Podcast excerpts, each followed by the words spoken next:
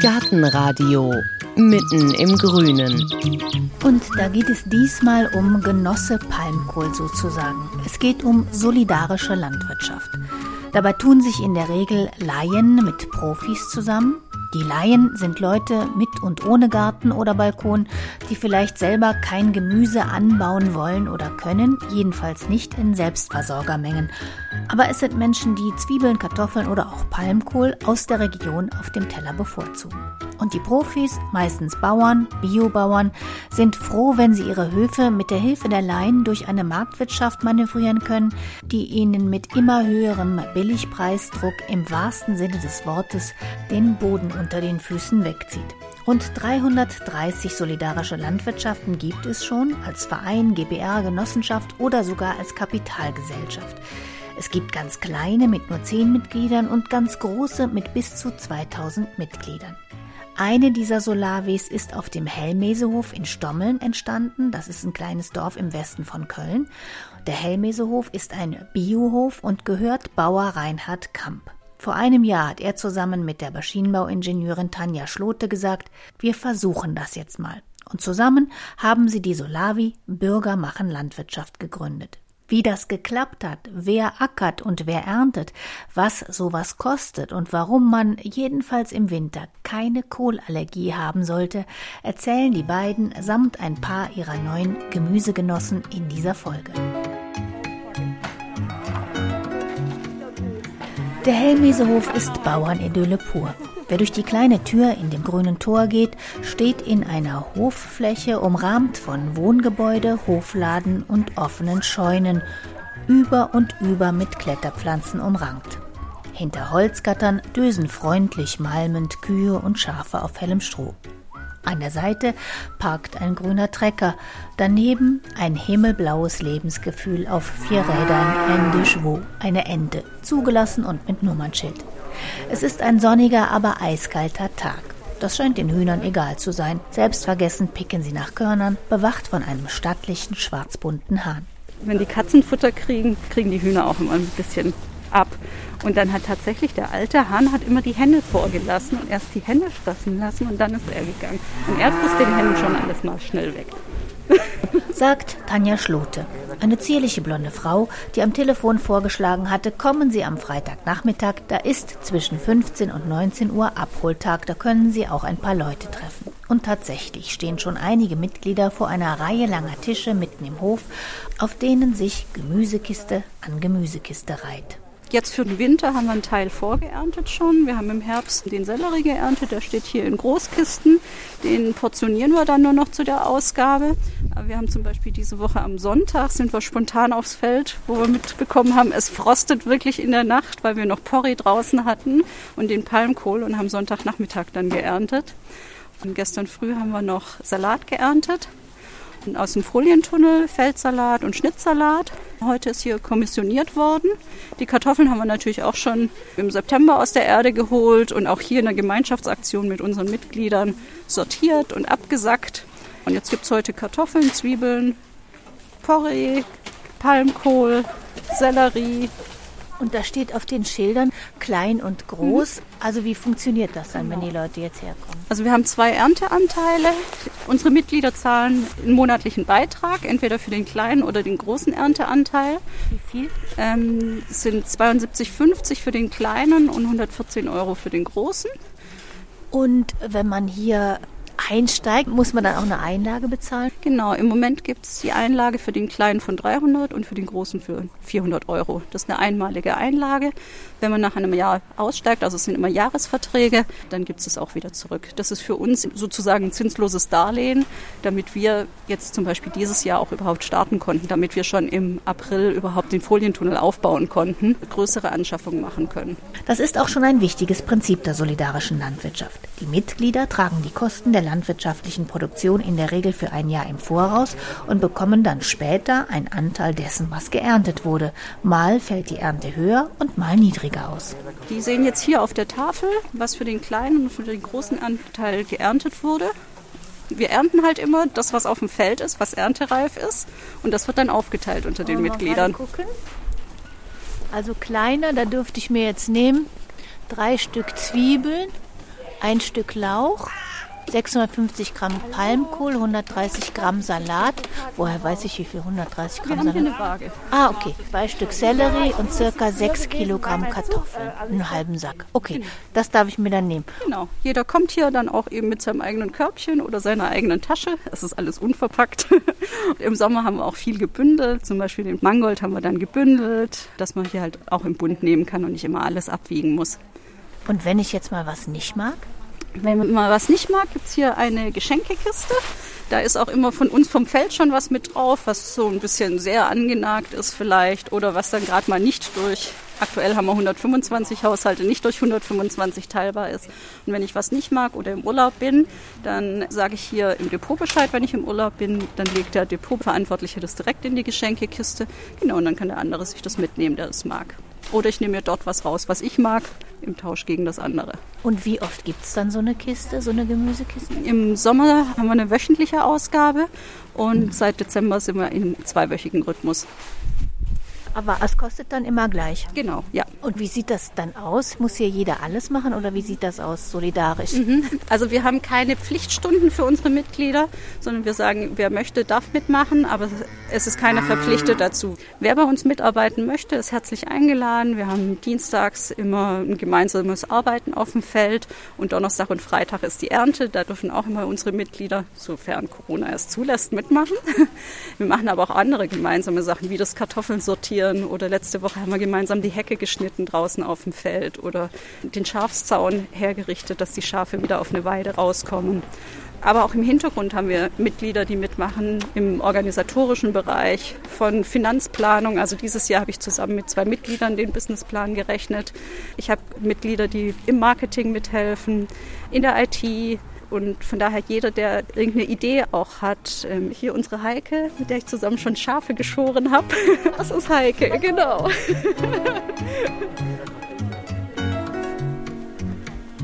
Eine kompakte kleine Frau in einem dicken, beigebraunen Wollpullover ist durch die grüne Tür in den Hof gekommen und streckt uns einen Korb entgegen. Ich habe Tee und Muffins dabei. Boah.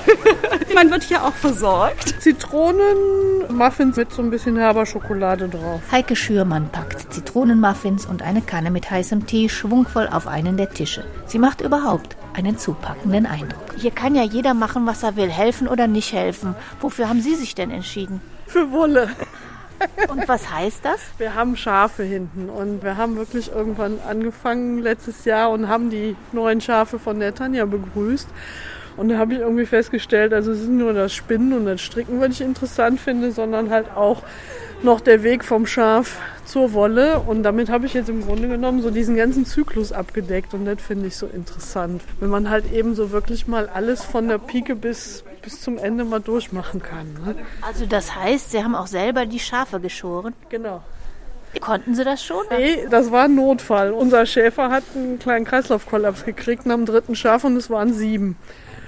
Und dann haben wir überlegt, was wir tun. Die armen Tiere bei 36 Grad in Wolle lassen. Und da habe ich gedacht, okay, ich habe schon Hunde geschoren, ich habe schon Katzen geschoren, dann werde ich jetzt auch ein Schaf hinkriegen. Und dann haben wir es einfach gemacht. Und dann habe ich diesen Sommer, hier hing eine, eine Schere, so eine manuelle Schere.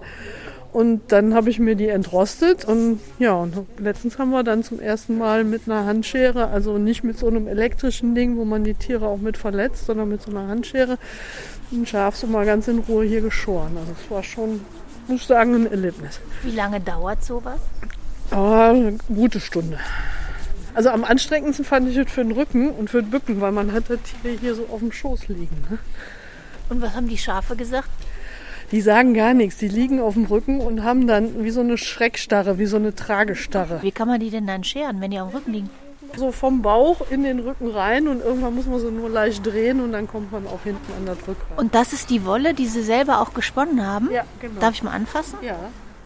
Ja, die ist schon ein bisschen rau auch, ne? ja, das kommt eben auf die Rasse an. Ne? Wir haben dann hier jetzt Coburger Füchse, die sind ein bisschen rauer. Das ist nochmal was ganz anderes. Da kenne ich leider das, das Schaf nicht dazu. Das ist nicht von unseren hier. Ein Mann hat sich zu uns gesellt und stellt sich als Uwe Höderath vor. Trotz Maske sieht man ihm an, auch er möchte von seinen Erfahrungen berichten. Ich bin hauptsächlich auf dem Feld. In den letzten Tagen haben wir damit angefangen, die neue Schafweide vorzubereiten. Da äh, haben wir also Totholz und äh, wildes Gebüsch weggeschlagen und dann Platz gemacht, um da einen Zaun zu bauen, damit die Schafe dann nicht ausbüchsen können. Das ist eins der Sachen, die ich in letzter Zeit gemacht habe. Was ähnliches haben wir zuletzt auch auf unserem Feld gemacht. Da gibt es auch eine große wilde Hecke, die äh, ja zum Teil gerodet werden musste, gelichtet werden, Totholz beseitigt. Da haben dann auch einige Leute ein paar Tage lang dran gearbeitet, das da hinzukriegen. Und das, ja, das macht Spaß. Ne? Und das ist auch nichts, was man jetzt schwer können muss, da konnte jeder mitmachen. Theoretisch kann jeder mitmachen, genau. Ne? Aber ist körperlich schon anstrengend. Das kann man sagen, ja. Da fünf Stunden, sechs Stunden ordentlich reinhauen, das geht schon auf die Knochen, das merkt man. Und ja. naja, ich bin ja auch nicht der Jüngste. Warum machen Sie das hier, die solidarische Landwirtschaft? Warum? Angefangen hat das, weil wir, ich und meine Frau, gutes Gemüse haben wollten. Regionales Gemüse und dann auch noch Demeter-Qualität. Und da haben wir uns dann kurz entschlossen und dann hier angemeldet. Und im Laufe der Zeit kam dann halt die Feldarbeit dazu. Ne, das war zu der Zeit, als viele in Kurzarbeit waren und frei hatten. Und da gab es dann also auch eine Menge Helfer. Die sind natürlich jetzt weggebrochen, weil die gehen alle wieder arbeiten. Da bleiben dann die Rentner übrig. Sind Sie schon Rentner? Ja, und äh, ja, kann man sagen, es macht Spaß, ne? auf dem Feld zu arbeiten, als Erntehelfer. Ne? Haben wir also schon einiges vom Feld geholt. Vom Grünkohl zuletzt über Rosenkohl, Salat haben wir geerntet. Mangold haben wir ganz viel immer ja, geerntet, irgendwie im Sommer und im Herbst. Das gab es mhm. das ganze Jahr über. Das ja. war viel Mangold. Wieder ist eine Gemüsegenossin dazugekommen. Wieder eine Heike.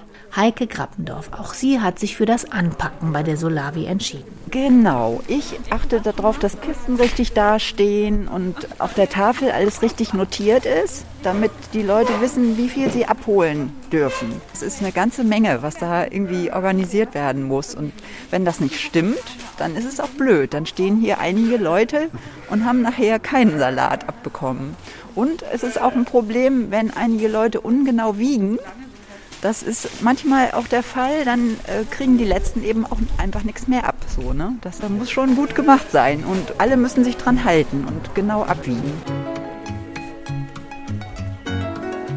Man bekommt eine Ahnung, es muss einiges organisiert werden, wenn alle Mitglieder gerecht mit ihrem Ernteanteil versorgt werden sollen. Und das mal drei.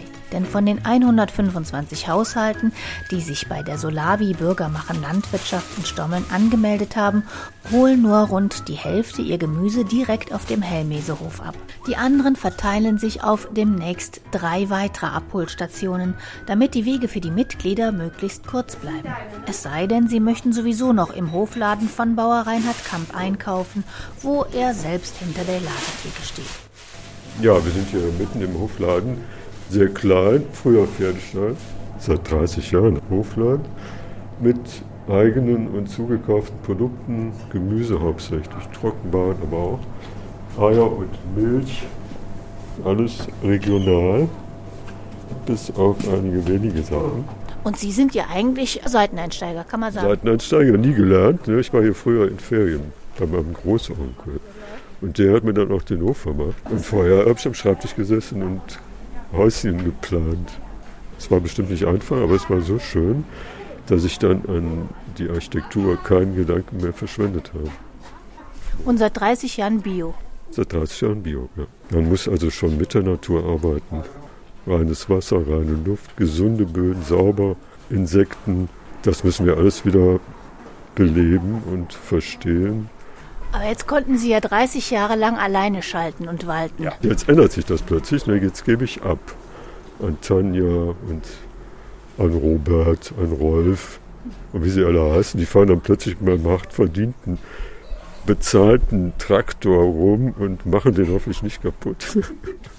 Ich muss natürlich, wo ich hier 30 Jahre so richtig drin war, muss ich natürlich unheimlich mich zurücknehmen und daran denken, wo man die verschiedenen Menschen dann abholt. Ne? Sicher ist das für mich schwierig. Ne? Was ist besonders schwierig, wenn was gefragt wird oder was gemacht wird? Nein, schwierig ist für mich immer, dass ich doch im Endeffekt die Verantwortung trage. Ne? Egal, ob jetzt mit Maschinen oder mit Bäumen oder mit der Säge gearbeitet wird. Also die Verantwortung finde ich schon schwierig. Sonst war das ja immer ich alleine. Ne? Und ich musste auf mich selber aufpassen und jetzt muss ich eigentlich auf die anderen mit aufpassen. Dass Reinhard Kamp sich auf die solidarische Landwirtschaft eingelassen hat, liegt auch an Tanja Schlote. Von Hause aus Maschinenbauingenieurin und Gärtnerin aus Leidenschaft. Vor ein paar Jahren hat sie den Bauern schon einmal überzeugt, ein paar vorbepflanzte Gärten als Ackerfläche zum Selbstbestellen für Laien zu verpachten. Und dann hatte sie die Idee, Gemüsekisten anzubieten. Aber wie so viele Bauern hat auch Reinhard Kamp keinen Nachfolger für seinen Hof. Und mit Anfang 60 wurde es so langsam Zeit, sich zu überlegen, wie es mit dem Biohof weitergehen soll. Und das führte zu einem größeren Schritt für beide. Ja, das war Ende 2018 wo ich noch einen anderen Job hatte, hauptberuflich und eben merkte, das, was ich hier über die vielen Jahre, die ich die Gemüsegärtchen schon mit Reinhard gemacht habe, gelernt habe und was es bedeutet, in der Landwirtschaft zu arbeiten, wo ich das einfach total wichtig fand.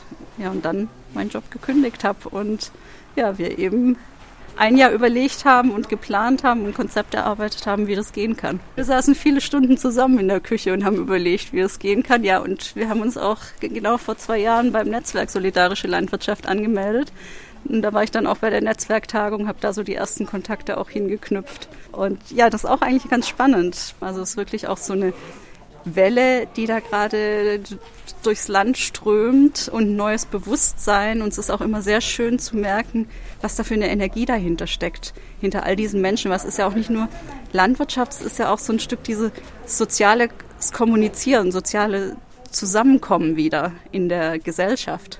Und das spürt man auch in diesen Netzwerktreffen immer ganz stark. Wie haben Sie denn dann angefangen? Dann war das Konzept fertig. Was braucht man denn dafür? Man braucht wahrscheinlich Geld, eine Idee und Leute, die mitmachen. Mhm, genau. Also wir hatten damals dann noch das Glück, es war ein Förderprogramm der Regionalwert AG ausgeschrieben für nachhaltige Start-ups in der Landwirtschaft und im Food-Bereich und da hatten wir mitgemacht und da sind wir ein Vierteljahr auch begleitet worden und haben gemeinsam mit denen das Konzept von Marketing über Businessplan, über Gesellschaftsformen, also alle verschiedene Bereiche sind da abgedeckt gewesen, gemeinsam erarbeitet. Ende von diesem Förderprogramm war, dass man vor Investoren auch präsentiert hat, wo wir dann auch einen Investor noch gefunden haben, der uns unterstützt. Und dann sind wir in die Werbung gegangen. Und dann hatten wir von November bis Ende April Zeit, um die 125 Haushalte zu finden, mit denen wir starten wollten. Ja, und hatten dann den ersten Mitarbeiter auch gesucht, einen Gärtner, der dann im März letztes Jahr angefangen hat bei uns. Und ja, dann haben wir gestartet. Tatsächlich hatten wir im Mai 125 Haushalte und mit den ersten Mitgliedern haben wir dann im April auch schon zusammen zwei Folientunnel aufgebaut. Welches Gemüse gab es als erstes? Eiszapfen, genau, Radieschen. Dann rote Beete. Mangold, Mangold. Das hat uns viele, viele Wochen begleitet, der Mangold. Ja. Also das viel müssen da die war. Mitglieder eben auch lernen. Es gibt dann nicht alle zwei oder alle drei Wochen Mangold, sondern der Mangold wächst dann und dann wächst er auch mal zehn Wochen am Stück und muss dann auch geerntet werden. Wir können nur das essen, was wir hier anpflanzen. Also wir haben halt nur im Sommer Tomaten und Gurken. Das gibt's halt nicht im Winter in, in Deutschland, nicht in unserer Region. Und von daher ist es tatsächlich ein Lernen von, was wächst und was kann ich hier gerade bekommen. Und jetzt ist eben die Kohlzeit. Jetzt gibt's diese Woche gibt's Palmkohl. Das letzte Mal bei der Ausgabe gab's Grünkohl, davor gab's Rosenkohl und das wird sich jetzt nochmal so wiederholen. Was heißt denn dann in dem Sinn solidarische Landwirtschaft? Wofür steht denn dieses solidarisch? Also solidarisch ist eigentlich so in zwei Bereichen zu sehen. Im einen Bereich ist unser Preis, den ich gerade genannt hatte, das ist der Richtpreis, den wir aus unserem jährlichen Businessplan errechnen. Wie hoch sind die Kosten, um das Gemüse gemeinsam produzieren zu können? Und da stehen eben alle Kosten dahinter, von Personalkosten über Materialkosten, über Flächen, über Maschinen, die wir brauchen. Und das teilen wir auf die Anzahl der Haushalte, mit denen wir das Gemüse machen möchten. Und dieser Richtpreis, den rufen wir auf, aber jeder, der bei uns einen Vertrag unterschreibt, überlegt sich selber nochmal, was kann oder was möchte er bezahlen für das Gemüse und auch das Projekt. Es ist ja nicht nur das Gemüse, es ist ja die Erhaltung einer ganz speziellen Landwirtschaft, die Erhaltung von diesem kleinbäuerlichen Hof im Dorf auch, die Erhaltung dieses biologischen Anbaus, den wir hier betreiben. Das wird ja alles auch mitbezahlt. Und genau, jeder zahlt einen unterschiedlichen Beitrag bei uns, nämlich das, was er kann oder was er möchte. Ja, und das andere ist die Solidarität einfach auch dem Bauern gegenüber. Es ist ja eigentlich in der Regel so, der Bauer pflanzt irgendwas an und wenn die Natur es nicht möchte, wenn da, keine Ahnung, ein Sturm kommt oder wenn irgendein Befall kommt bei irgendeiner Frucht, dann hat er keine Ernte. Er hatte aber das Saatgut, er hat die Fläche, er hat die Maschine, er hat die Personalkosten gehabt und er hat einfach immer 100 Prozent alleine das Risiko gehabt. Bei uns ist es jetzt so, wir tragen gemeinsam das Risiko. Wenn wir dieses Jahr keine Kartoffeln gekriegt hätten, weil da nur Drahtwürmer drin gewesen wären, dann hätten wir als Gemeinschaft keine Kartoffeln. Dann hat jeder sein kleines Päckchen dazu beigetragen, dass es eben nichts geworden ist. Genauso profitieren wir natürlich alle von einer guten Ernte.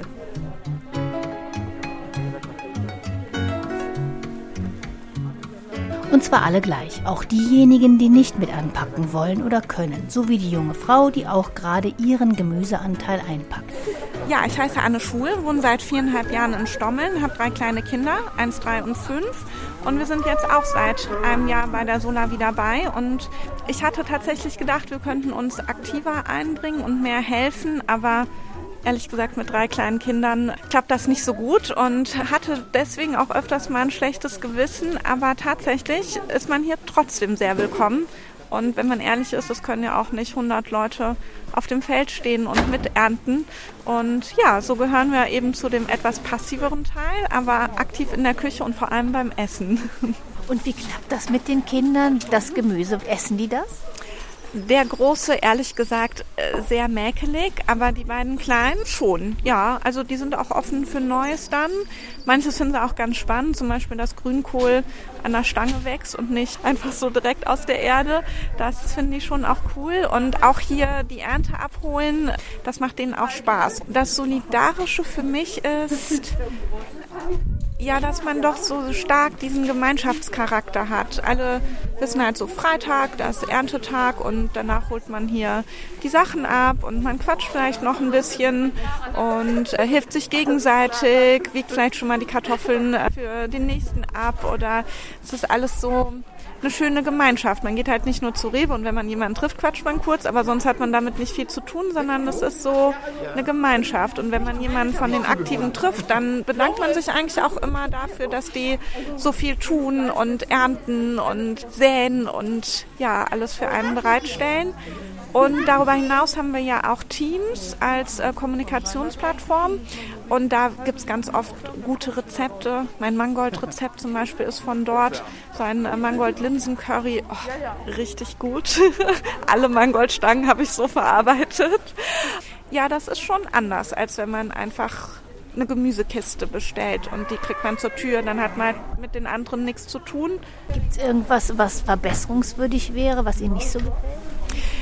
Ja, wir hatten im Sommer teilweise zum Beispiel super viele Salatköpfe. Da waren dann beim kleinen Ernteanteil drei riesige Salatköpfe und die waren wirklich, wirklich riesig. Und die kriegt man zu zweit mit einem halben Mitesser eigentlich nicht auf. Das war einfach zu viel und dann in anderen Wochen war dann kein Salat. Aber es gab im Herbst einen Fragebogen, wo genau sowas abgefragt wurde, was hat wie gut gefallen, was braucht man, was war lecker, was nicht so. Und ich denke, Tanja und die Crew, die werden das optimieren und dann hat man eben vielleicht jede Woche zwei Salatköpfe, die man dann auch bewältigen kann. Heike Schürmann in ihrem dicken Wollpullover ist wieder dazugekommen. Gibt es bei Ihnen was, was Sie sagen, das könnten wir noch besser machen vielleicht in der nächsten Saison? Ich finde, das kann man dieses Jahr nicht sagen. Also dieses Corona-Jahr war wirklich irgendwie sehr besonders. Und ich finde dafür, dass wir wirklich eigentlich ja nie eine Gemeinschaft werden konnten, unter Corona-Bedingungen haben wir ja gestartet. Finde ich, haben wir das schon irre gut hingekriegt. Das ist immer ein Prozess. Also besser machen heißt eigentlich ja immer, man lernt jedes Jahr ja mehr dazu. Auch als Gruppe für mich ist so eine Gruppe anstrengend zum Beispiel erstmal. Ne? Das, das erfordert für mich auch mich da reindenken und vielleicht auch da mal einen Gang zurückschalten oder das ist ja nicht immer einfach. Aber gerade das fand ich das Spannende daran.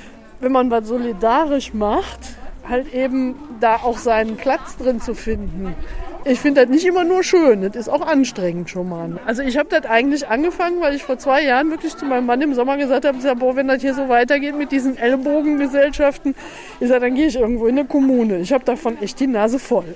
Und dann kam das einfach irgendwie Da dachte ich so, ja, dann versuchen wir das mal. Mal was Neues. Ne? Da muss man auch manchmal vielleicht einsehen, dass man da an seine Grenzen kommt. Ne? Also ich habe am Anfang unheimlich viel machen wollen. Dann hatte ich auf der Arbeit mehr zu tun. Und dann musste ich sagen, tut mir leid, Leute, ich kann das nicht mehr leisten. Und ich habe einmal auch Gemüse geerntet, aber ich muss ehrlich sagen, ich war danach ziemlich platt. Aber auch aus dem einfachen Grund, wenn man es nicht jeden Tag macht. Na klar kriegt man irgendwann, geht der Muskelkater ja mal weg. Ne? Aber so weit wie jetzt, das fehlt uns, weil wir alle ja unter Corona-Bedingungen versuchen, so viel Abstand wie möglich zu halten. Oder man hat sich dann auf dem Feld in einem ganz großen Stuhlkreis oder Hockerkreis getroffen. Das, was ging, das wurde schon gemacht. Dann hatten wir ein paar Teamsitzungen, wo wir uns dann austauschen konnten. Aber ohne Corona wird das noch sehr viel mehr werden.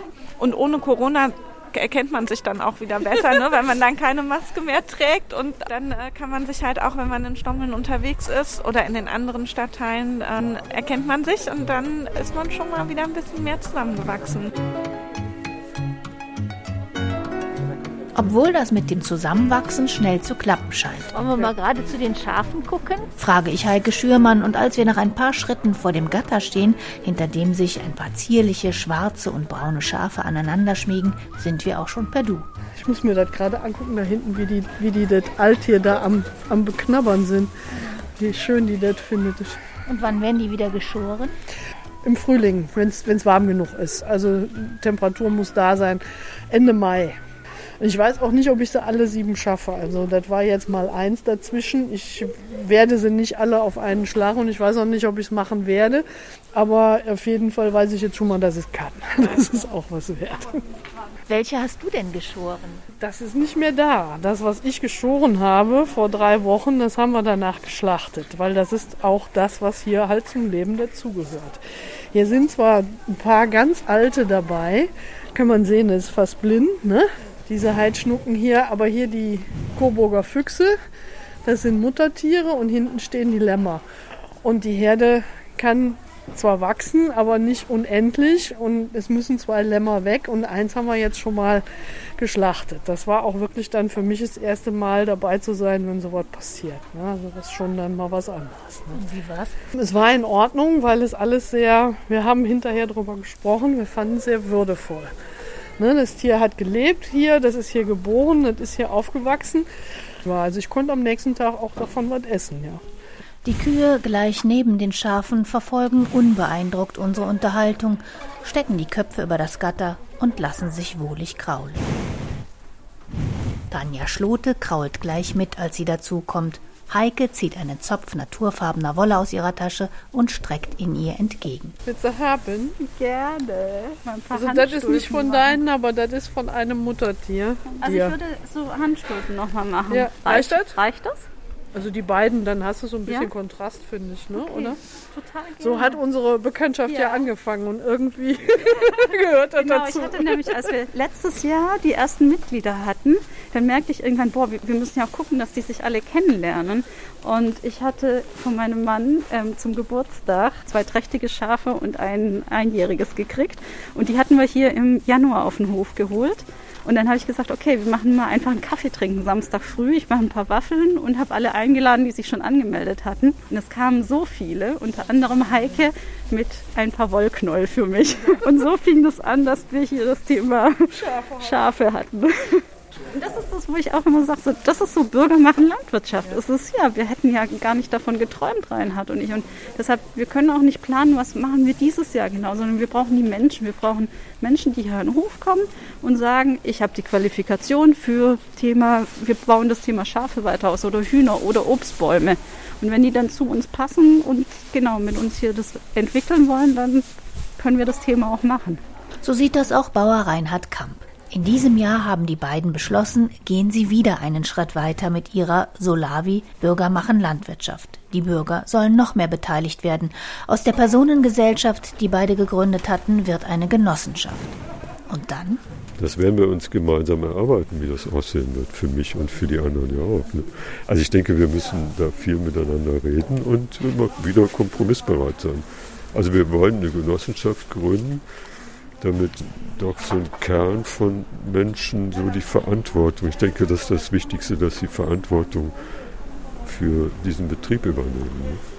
Ist das für Sie auch eine Beruhigung, dass man merkt, da sind jetzt mehrere Schultern, auf denen der Hof vielleicht liegt? Das ist bestimmt eine Beruhigung, aber das hat ja auch einen politischen Effekt hier. Es geht um Demokratie, es geht um Zukunft. Und ich denke mal, da ist so vieles wichtig, was ich hiermit in die Wege leiten kann. Ne? Also hätte ich einen Sohn, würde ich ihm abraten, Bauer zu werden, obwohl das total schön ist auch. Aber das nötige Geld zu verdienen ist fast unmöglich. Ne? Ich bin zum Glück dann hier Eigentümer auf dem Hof. Also würde man das pachten und müsste alles aus der Landwirtschaft her finanzieren. Ne? Das fast unmöglich zu schaffen.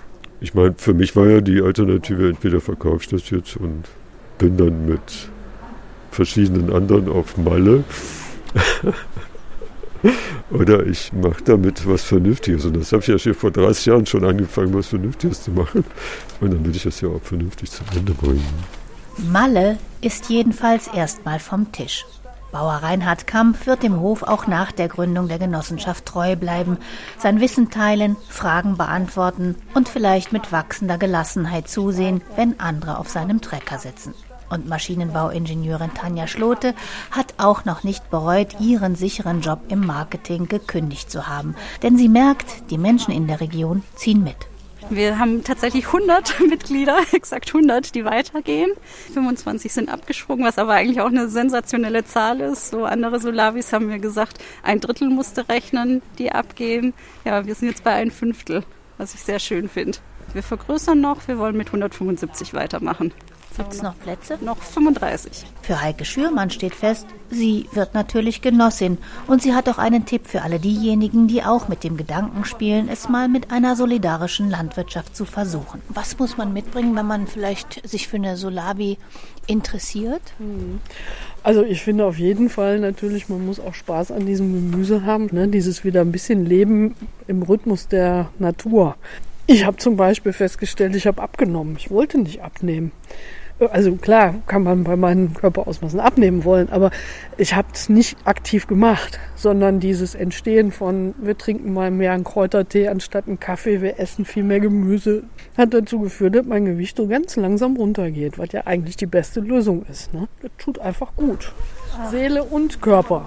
Was kommt bei dir in die Gemüsekiste? Gibt es was, was du nicht magst? Ich hätte am Anfang Salate reingelegt, aber ich habe es anders gemacht. Ich habe angefangen mir zu überlegen, was man mit Salat alles noch machen kann.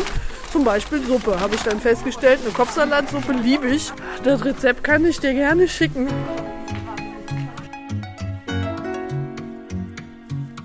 Hat sie auch ganz solidarisch. Das Rezept für die Salatsuppe steht auf gartenradio.fm. Mit einem Rezept für solidarische Landwirtschaft ist es schwieriger. Es gibt Gemeinschaften, ganz unterschiedlich groß, unterschiedliche Rechtsformen, unterschiedliche Kosten und Pflichten. Manche bauen nur Obst und Gemüse an, manche haben Hühner, Schafe oder Kühe. Wer wissen will, was es für Solavis in der eigenen Region gibt, kann bequem nach Postleitzahl auf der Seite des Netzwerks Solidarische Landwirtschaft suchen. Das Netzwerk hilft nicht nur bei der Suche, sondern auch bei der Gründung oder wenn es mal Probleme gibt. Den Link gibt's auch auf gartenradio.fm, genauso wie der Kontakt zur Solavi Bürgermachen Landwirtschaft in Stommeln bei Köln. Ich sage Dankeschön fürs Zuhören. Mein Name ist Heike Sikoni. Machen Sie es gut. Gartenradio Gezwitscher